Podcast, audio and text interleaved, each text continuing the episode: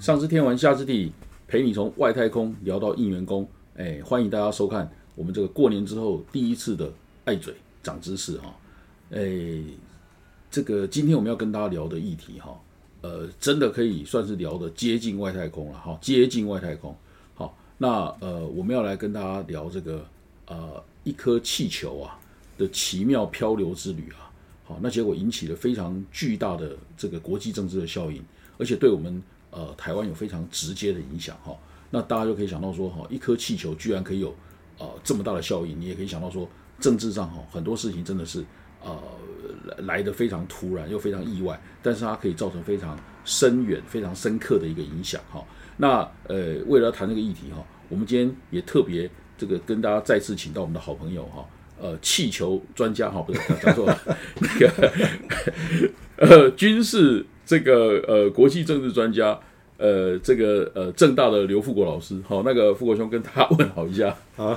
呃，阿伯新年好，各位呃观众大家新年好。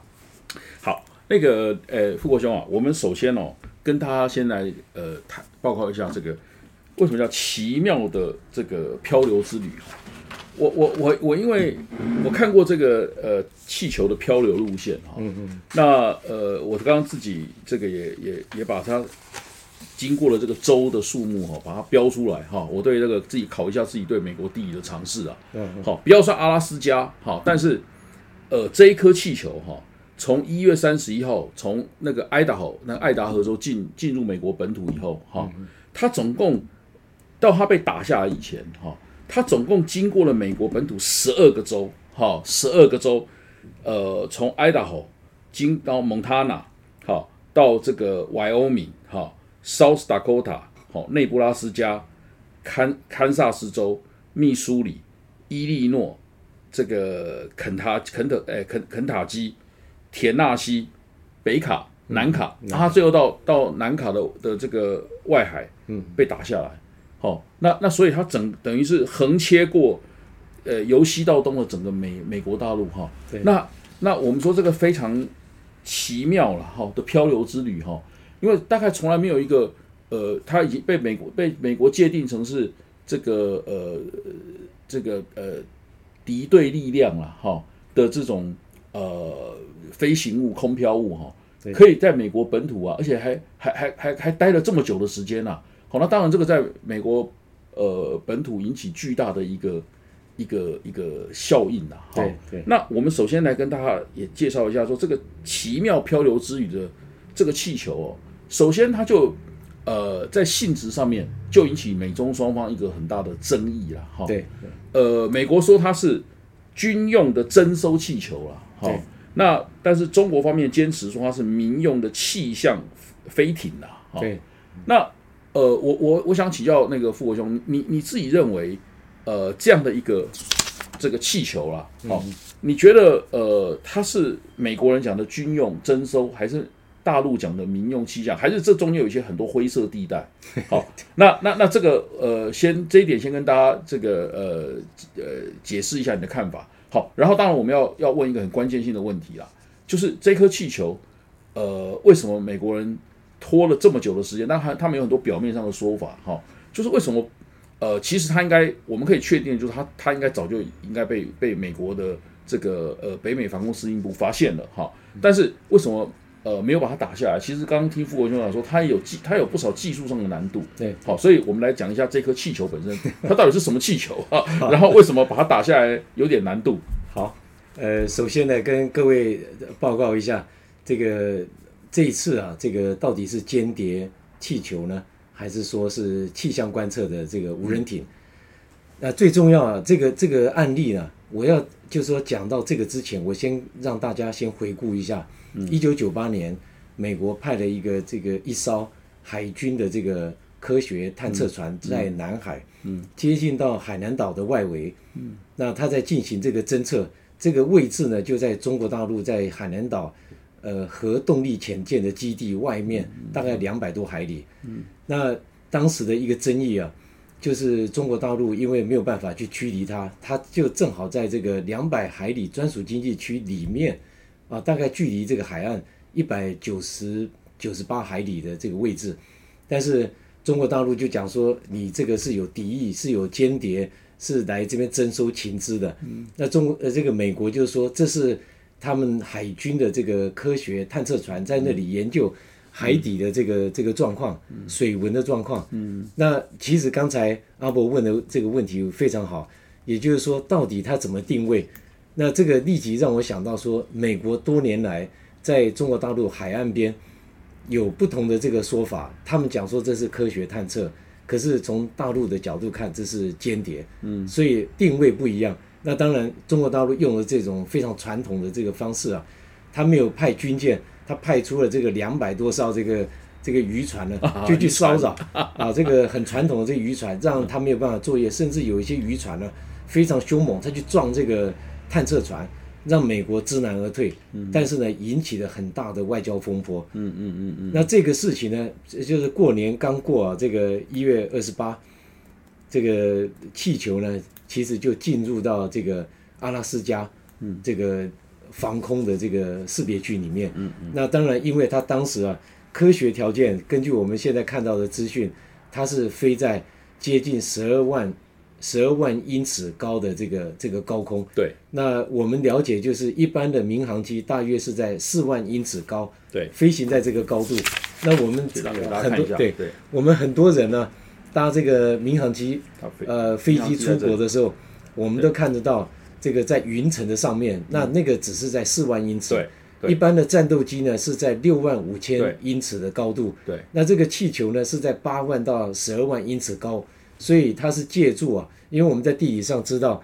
这个高空有一个西风带，正好就在这个温带啊，就是在这个上海以北的这个这个高度，这种纬度啊，它的高空上面有这个西风带，所以它只要猛烈，对它只要放了这个飞行器啊，那在借助这个气流呢，它就就会往东飞，就是这个西风一直往东飘，所以这个气球前段呢，根据现在美国发布的讯息。它在进入美国本土之前呢，都是在大约接近十万到十二万英尺高这个高空。嗯嗯。一方面呢是那个地方呢很少有飞行器，再一方面呢这个不是很很少，应该说绝无仅有吧。因为因为大部分你刚讲的那个战斗机都已经到不了那个高度了。对对。所以在这个前面呢，一般呢这个侦测的这个范围啊不会去注意到这个这个这种高度，一直到它进到。这个蒙大拿州，它的高度呢略有下降。那第一次这个媒体爆出来，就是美国向外发布，是它接近在这个蒙大拿州。那正好发现的那个位置啊，美国要强化说这个是间谍卫星，就是说这个这个气球经过的这个地点的附近，正好就是美国在蒙大拿州空军设置这个洲际呃弹道飞弹的这个基地附近，从那个地方过去。那这个是第一个，就是说引起美国呃这个舆论的讨论跟警戒，就是说在新年刚过以后，突然就看到，而且呢，刚才阿伯讲到一个重点，就是说这是一个非常关键的时期，呃，这个布林肯准备在二月五号要去访问中国大陆，就在这个前几天呢，爆发出这个这个气球间谍的气球，那他走的这个路线呢，正好又是非常敏感的这个战略的要地。那因此引引起美国朝野的这个这个关注跟重视。那当然，这个之后，这个除了科学的这个条件之外，接下来就是说，为什么一颗这种呃所谓的这个侦测呃这个气象性的这个气球会变成这个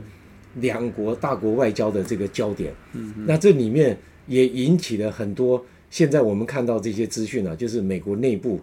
这个朝野两党之间的攻防，那再加上这个有很多阴谋论，美国内部的阴谋论，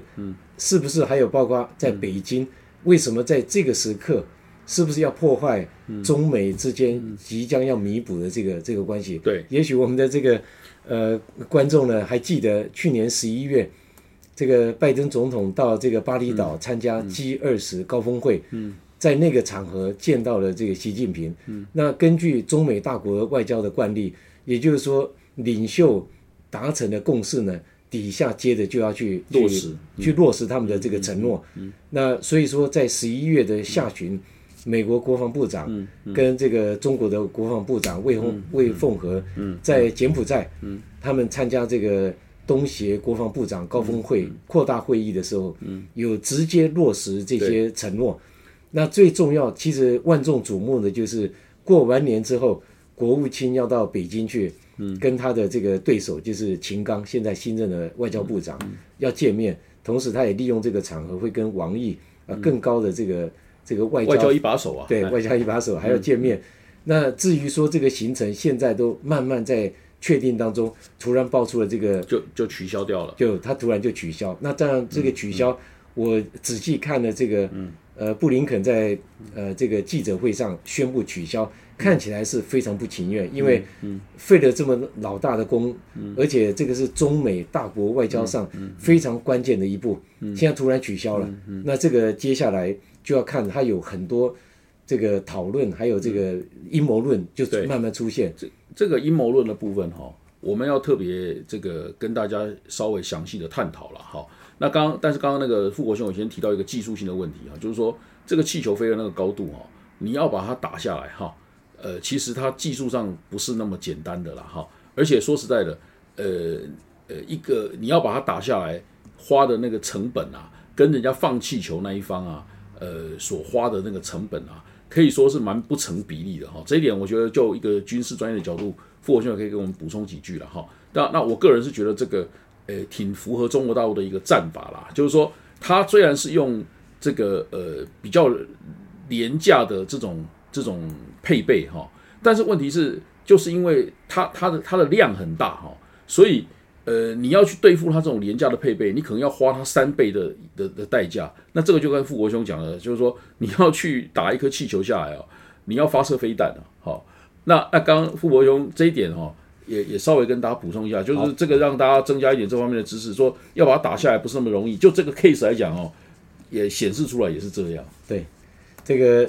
呃，跟大家再说明一下这个这次这个高空气球它的特性。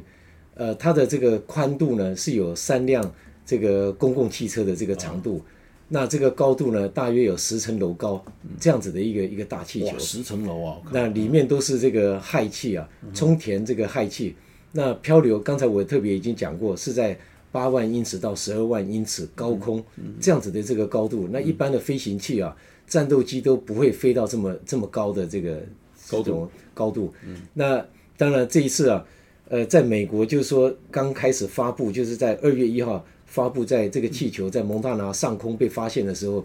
呃，美国后来这个国家安全会议立即召开会议，后来他们国防部长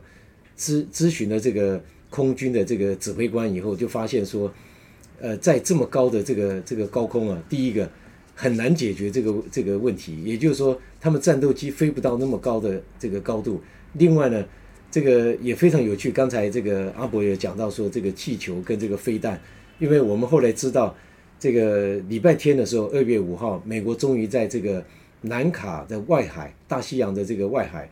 用飞弹将它击落。一颗这个响尾蛇飞弹呢，一般的价钱大概是一千两百多万台币一颗飞弹。美国为了这颗这个气球啊，打了三颗三三个飞弹，那其中第三颗才把它击落，才让它这个引爆啊，就是气球整个就消气了。那这个为什么是这样子？因为原先就讲说，这个战斗机上去用机关炮，很快的就可以把它击落。对。但是，一九九八年呢，这个加拿大加拿大试过。对，加拿大的这空军呢，当年他们有一个气象的这个高空气球呢，离偏离的航道。那想要将它击落，派了这个战斗机上去。当时他们就讲说，一颗这个飞弹大约是台币这个一千两百多万了，所以不愿意用飞弹，用机关炮。结果那个飞机上面一千多发这个子弹了，全部打完以后，这个飞这个气球呢，大概就是有很多破孔，可是它仍然打不下来，还在飘。所以最后没办法，还是用这个飞弹把它击落。因此这是一个代价的问题。当然还有一个科学条件了，也就是说，这个高空技术不是我们想象这么简单的能解决。美国军方的将领啊，空军将领特别有讲，这个在蒙大拿州，因为它飞行的高度还是相当高，因此呢，他当时有两个条件啊，这是我们后来听到这个美国政府发布，一个是呃很难技术上很难去解决，另外一个就是说怕把它击落以后，可能这个碎片。掉到这个居民居住的地方可能会伤到。当然，我们觉得说这个也可能是美国在这个技术上的一个一个借口，因为随时击落，因为它就就我们现在所知道，这个气球上面真正的这个除了这个大气球在上空本身呢，它最底下主要是有两片两大片的这个太阳能板，嗯嗯嗯，连接的在一起，也就是说。这个气球呢是靠着这个在高空吸收这个太阳能，让它在上面的这个机组能源一直在运作。它真正关键的是有雷达的系统在上面，小小的一个雷达。那当然，这个它上面的这个先进的设备是很少。美国它也后来发现说，这个气球本身科技的能量是非常低的。也就是说，刚才阿伯讲的，现在大陆是另外用另外一种非常廉价，但是数量可以很多。呃，但是呢，基本上可以达到他们要的这这个目的。对对对对。所以有雷达的这个这个设施在上面，嗯，还有这个基本上照相的功能在这上面，它多少有这个侦查、收集资讯的这个这个功能。对对。所以，所以我刚刚傅国兄讲这点，我们就我为什么特别讲到说哈，这个可能是这个大陆很发展很多他们这个配备或硬件呐哈的一个一个很重要的一个原则或价值观哦，就是。呃，他们基本上不是追求技术含量高的东西，哈。那呃，但是呢，它让这个技术含量虽然低，但是它很实用。更重要的重点是，它的成本很低。那你要去应付它这个东西，就像我刚刚讲的，你要用三颗飞弹去换它一颗气球，好。那所以他用这种这种方法，让它可以某个程度，呃，虽然说它的技术含量比较低。但是它某个程度可以达成跟跟美国对抗的效果。对你，你美国的的那个配备技术含量很高，可是你很贵，而且你要花呃这个可能要就刚刚讲三颗飞弹，你才能把它一个呃相对廉价的气球给打掉。好，那他们现在呃让让这个呃美国很头痛的，就是部署的火箭军啊，为什么能够让他们的航母哦呃最最近的这个这个去年的围台军演都没办法靠近台湾，就是因为。他他那个火箭军的科技含量也不高，但是他做那种密集的饱和攻击的时候，你变成你用高科技的的东西，你也没办法应付。好，他总会有，呃，你说他他这个发射个一千颗，总会有一颗逮到你啊。好，所以这就是为什么现在他们这种做法对美国来讲很头痛。好，那我们说完这个部分，就是说他这个是呃，其实技术上也很难应付的一件事。好，那接下来我们要来说，刚刚傅国雄有特别提到阴谋论。但是把它打下来，虽然没有像大家讲那么容易，但是发现这一个气球已经进入美国的领空，好，应该是早在它进入爱达爱达荷州之前，进入阿拉斯加就应该发现了，好，因为这个大家知道说美呃北美航空司令部啊，就是大家在看那个 ID Four 里面哦，藏在那个山里面啊，派这个战斗机哦跟外星人打的那个美北美航空司令部啊，它它事实上一定早就。知道这个气球已经进入这个呃美国的呃这个领空了啦，哈，那那但是呢，呃，这个为什么一直呃没有让这个事情呃曝光？哈，那当然呃也等于是没有，你就算技术上把它打下来不容易，但是你可以第一时间也可以跟呃这个中国大陆说，哎，你这个有一个东西不小心飞进来了，好。那所以呢，这个就引起了，呃，这个刚刚傅国雄讲的阴谋论，而且还两种阴谋论，哈，美国有美国的阴谋论，中国大陆有中国大陆阴谋论。我们先说美国的，哈，就是说为什么你这个事情一直早就被阿拉斯加的时候，我们就推断说他已经被美国人知道了，哈，但是他一直到进入蒙塔纳，也就是说连民众都看见的时候，这个事情才整个曝光，瞒不了，好，那那为什么他这个事情？呃，不赶快处理哈。美国方的阴谋论呐，哈，是主要是讲说，布林肯他们在出发前知道这件事情，他们想用这个呃飘在空中的这个气球，来当做一个呃说，哎，你中国大陆你侵入了我的我的我的领空，想用这个事情可能来呃在跟中国大陆的谈判中取得上风啦，好，等于是他可以压迫站在一个一个制高点去压迫人家嘛，哈，哎，结果。呃，这个事情因因后来没有想到谈判下来是得到的东西是很是很很有限，谈判的不顺利，好，那这个事情就后来又又又曝光也瞒不了了，那到最后就只好导致他就取消行程了。这是美国方的阴谋论，这阴谋的部分就是说美国人阿在阿拉斯加的时候就已经知道这个气球，他们迟不发发布也不处理，是因为他们想要用这个事情来当做跟中国呃施压的杠杆。这个阴谋论你觉得怎么样？但是没有成功，所以他就对 取消行程。哎对，这个非常有趣啊！昨天，呃，就是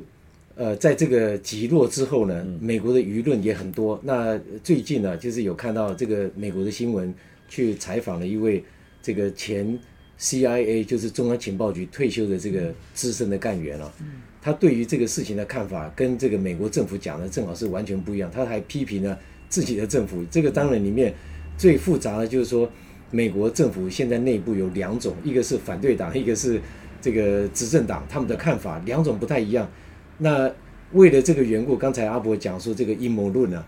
呃，这个从情报征收的这个角度，这个前中央情报局这个资深官员特别提到，他说这种事情根本是小，就是小事，因为在两大国之间啊菜了哎对，他说居然把这个事情搬出来说是危害这个第一个侵犯国家的主这个领空，国家主权，第二个呢就是说这个是威胁到国家安全。从这个中央情报局的这个角度来看的话，这个基本是小题大做啊，因为这种事情大国跟大国之间呢，这大家都在干的。对互动来来往往这种事情太多，那把这个事情拿出来变成是大国外交的卡关，不让这个布林肯去访问，因为现在在美国最严重就是这个呃共和党挑战这个民主党，随时就要就要把这个拜登的这个领导威望啊打打掉。击下来，所以所以说在这个过程当中，他们认为说这个呃拜登呢，第一个领导能力不行，第二个呢，他可能在这个体能上面没有办法去应对这个不断的在很多的事件上啊去突出这个国家领导人在这个事情上处理不行，所以这个呼应到就是说为什么这几天呢、在这个飞弹击落之前呢，这个记者去访问拜登，拜登讲说蒙塔呢在二月一号。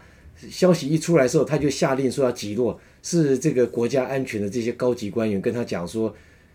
第有有两个说法很有趣啊。第一个就是说，反正这个中国大陆这个气球从阿拉斯加进来，它已经征收到该看的东西，所以你现在把它击落，效果也是不彰。第二个说法是说，高空的这个技术啊，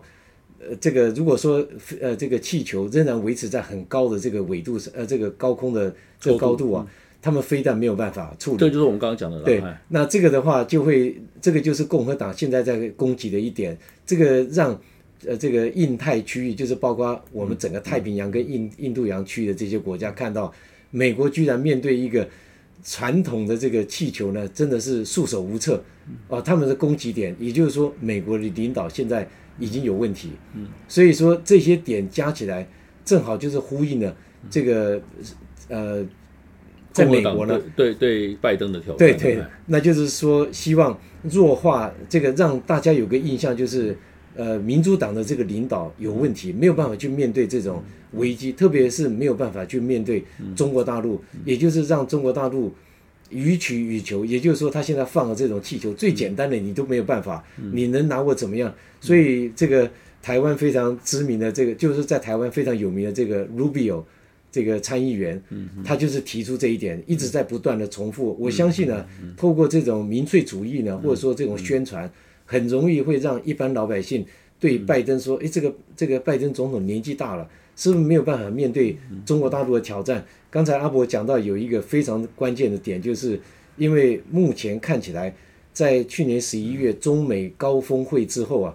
民主党似乎有意要缓和某一些部分，要跟中国大陆进行对话，要合作。但是在美国这个强硬抗中的这些政治政治人物呢，是绝对不不不允许不愿意看到这个结果，所以想尽各种办法去压迫或者影响到这个双方要恢复。所以正好这个气球出现了。其实从这个国家安全的资深官员来看，气球它不是什么大的这个这个事情，他他们在这个记者的这个访问上面讲得非常直率。他说这个并不是什么大的事情，小题大做。他说在他看看来的话，这个就是政治上面的一个算计，来阻挡这个中美即将要恢复的这种对话关系。不过不过这个事情，当然的，我们都知道说，呃，有很多事情，你就这个内行人来讲了哈，如果他是藏在台面下，当然他就是一个呃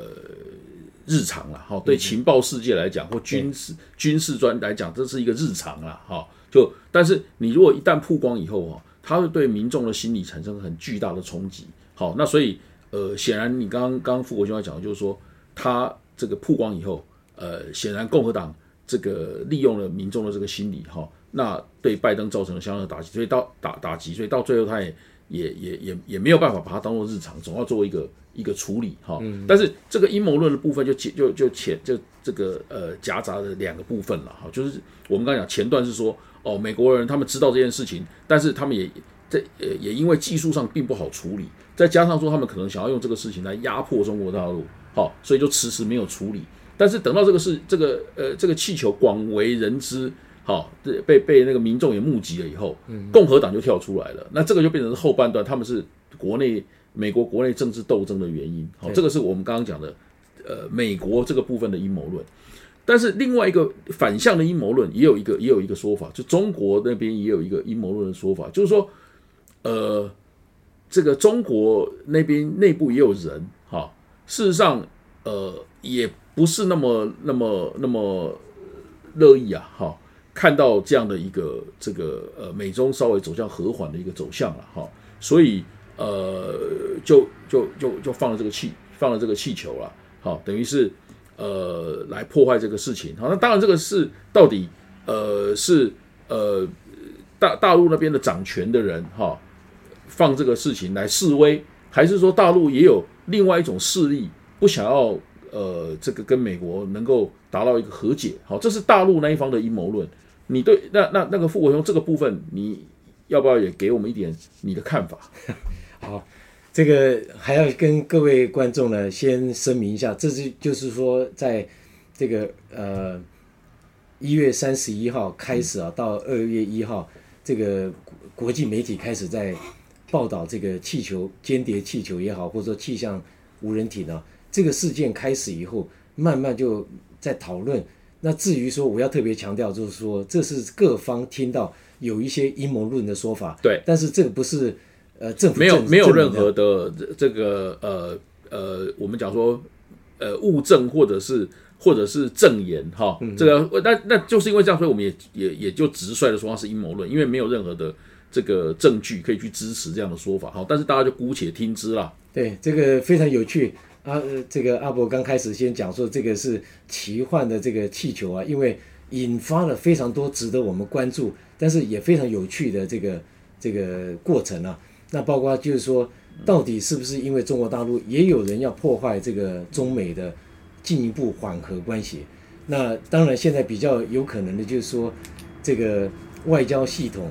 可能在这个国家安全或者说军事系统上面，因为现在很多啊，我们在国内的专家，当面对到这样的情况，他们就知道说，大陆的外交系统完全是状况外。各位可以去看这个，呃，中国外交部发言人啊，这个毛宁在回应这个事情的时候，他只能讲说，这个就是气象观测的气这个。那当被问到说，为什么在这个时刻关键时刻要放出这个东西？嗯，这个外交部是完全状况外。当然没办法回答了。我们一般呢就知道说，在中国大陆的系统里面，解放军的系统呢是跟党在一起，不是在政府里面。嗯，也就是说，国国务院里面是管不到这个军事的，因为大家都熟知是中央军委，就是习近平亲自掌控，它是体政府体系之外，所以很可能呢，这个就是大陆我们在多次的这个事件，比如说在东海、在南海发生这一系列的这个这个事情呢。都通常都是军方先动手了，做了什么事情呢？外交部赶快来做这个缓和，或者说来等于就是说我们在俗语讲说事后擦屁擦屁股这个这个动作。所以这个事情呢，当然就是说各方都在议论这个事情，我们也听了不少大陆方面或者说在香港这个谈话节目在在谈这个问题，多少有这个成分在。但是呢，这个我个人判断就是说，它比较可能的是各部门协调。在很多很多的这个情况，也许他们就是像这个最近都还有美国的报道，中国大陆已经向全世界放出很多这种高空的这个侦察气球，已经第二颗好像又已经被被发现了。这几天发现的第二颗呢，就在这个南美洲啊，这个哥伦比亚上空已经有第二颗出现。是那这么这么说，就是说这个他们的国家安全单位呢，或者是在他们的需求之下，已经放了很多卫星出去。那外交部当然在日常的运作上面是不知道这些事情，等到美国来回应的时候，或是来来批判谴责的时候，他们才要去做回应。对，那所以他们也是有点傻眼了，这对个反应啊。所以这个可能简单来讲是部门之间协调性的问题。我个人是对这个阴谋论啊，我我想我们听一听，大家作为一个一个判断的依据。但是呢，我基本上还是朝向这个部门之间协调性的这个问题，因为多年就长久以来，这个解放军是在这个系统之外，对所以他不会先通知这个外交部门或者说相关的部门说他们要做这个事情。嗯对，所以这个这个阴谋论为什么说没办法证实？就是说，呃，主要是如果是中国那一部分的阴谋论，就是说，显然，呃呃呃，外交部的部门的反应是他他们是期待布林肯来的。好，他他他们觉得这个呃没有人想要搞这个破坏。好，所以当然，如果你要解读中国的阴的部分的阴谋论，就是说，哦，有人要搞破坏。好，那至于搞破坏是习近平知道的知道之下的搞破坏，或是他不知道之下的搞破坏，这这个阴谋论都可以解读。好那所以我们有一个很好的这个呃国际关系的学者，哈的，我们的我们两个人都认识的好朋友，特别为什么把这个名词叫做什么珍珠港时刻？好，他意思就是很像是呃说要日本要偷袭珍珠港之前，事实上各方都有相关的情资，但是呢，大家等于是。呃，有意无意的，还是让这个事情给发生。好、那这个当然，美国的部分的阴谋论就是说，哦，罗斯福总统早就知道，但是因为他其实想要对日本宣战，所以呃，他就让珍珠港事变还是发生。也就是说，他其实搞不好可以阻止，他没有阻止这个事情，。好要动用名气。对对对对，所以所以所以这就是阴谋论。为什么我们呃有好朋友说它是珍珠，形容这个是珍珠港时刻，就是说呃美国也想要累积说啊气球来了，所以我们要对中国大陆要采取这个强硬的措施。好，那当然民主党本来是想要用在谈判中压迫中国大陆，那没有想到这个压迫不成，事情曝光后之后，他们反而受到共和党的压迫。好，这个事情就是这样。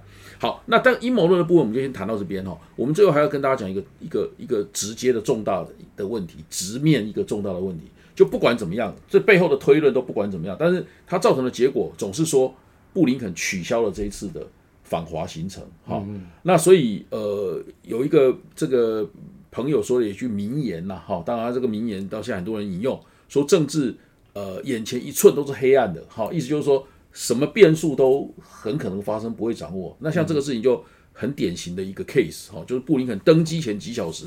居然因为这样的一个事情取消了行程。那我们如果撇开阴谋论，嗯，不管它造为什么造成，它结果呃，不管为什么动机，或者是大家事先知不知情，这些都不管，它造成的结果就是它取消了行程。我们来谈最后这一段，就是他取消了这个行程，等于是把去年呃在巴厘岛高峰会的那个那个局啊，不管怎么样，总是呃多多少少破坏了嘛，哈。那也许他将来可能会去，但是他现在基本上无限期的延长，哈。你认为这个对于呃中美两国呃这个关系哦，想要大家想要重回一个比较稳定稳健的关系，是不是有相当的破坏性？有有，这个 我想我从两点呢来跟大家谈一谈。第一点呢，从这个气球事件来来说，很明显就是美国因为从川普时代一直到现在，凝聚的这个朝野还有民间反呃反中抗中的这个氛围越来越强，所以当这个拜登总统在去年跟习近平碰面之后，慢慢的已经有这种缓和迹象出现。那这个美国反对这个这个发展趋势的，尤其是共和党，慢慢就在酝酿，利用这个事件来打击，造成这个美中大国关系出现了这个更紧张、紧绷的这个情况。那当然，在美国呢，确实有一些比较呃右派啊，就是民共和党支持者，他们认为说双方关系的紧张对他们来讲是有利的，因为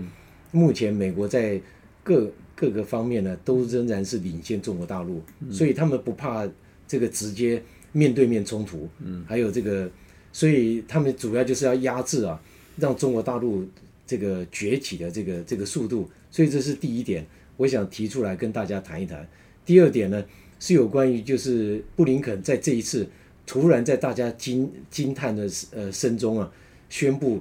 这个就是取消了这一次的行程，但是呢，就整个大局来讲，我相信呢，这个做外交或者说政治，以拜登政府来讲的话，就是反正危机出现，想办法去解决，解决之后他还是要往下走，因为这个大国外交毕竟不是说单方面呃撤撤退或者是呃就改变这个这个方式啊就能够解决，因为中国大陆来讲。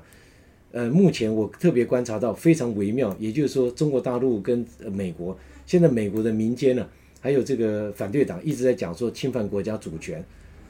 嗯，中国大陆在这个事情上面，只是一直在讲说它是民用的，是气象的目的，不是要做这个军事目的，因此呢，还保留一个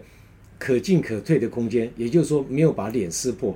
否则他如果讲说这个就是有这个目的的话。那这个后面就很难接下去，难以就难以收拾了。对对，难以收拾。所以目前双方在这个外交接触这个这个方面啊，双方都还是保留一个一个缓和，因为我们可以想见，就是这一次布林肯要去呢，已经是部署了至少两个月以上，就安排很多大小细节，突然宣布这个停止了。因此呢，在这个情况，我个人判断，就是因为大国的外交不是只有中国、美国，嗯，全世界。相关的国家都在期待，嗯都有对他们有相当的这个压力，希望连连连我们台湾的也在期待这个事。对对，我们也希望说中美能够缓和，缓和以后至少传达下来到这个区域有很多的这个环节，很多的议题啊，不仅仅是缓和，中美之间还可能会有合作出现，一起来面对挑战。但现在没有了嘛？对，现在就暂停。那当然就是有几个非常急迫的议题，像这个气候变迁的议题，嗯，还有这个北韩的议题，嗯，都是中美必须要联手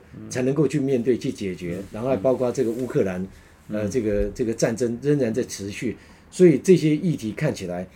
我我估计啊，现在这个行程呢，呃，这个华府方面放出来就是说，他至少不是跟中国大陆讲说这个访问就完全没有了，嗯，他只是讲说现在时机不宜啊，这个，嗯。呃，布林肯是讲说现在时机不宜，嗯，呃，暂缓。那至于缓到什么时候，我估计看起来目前这个情况，因为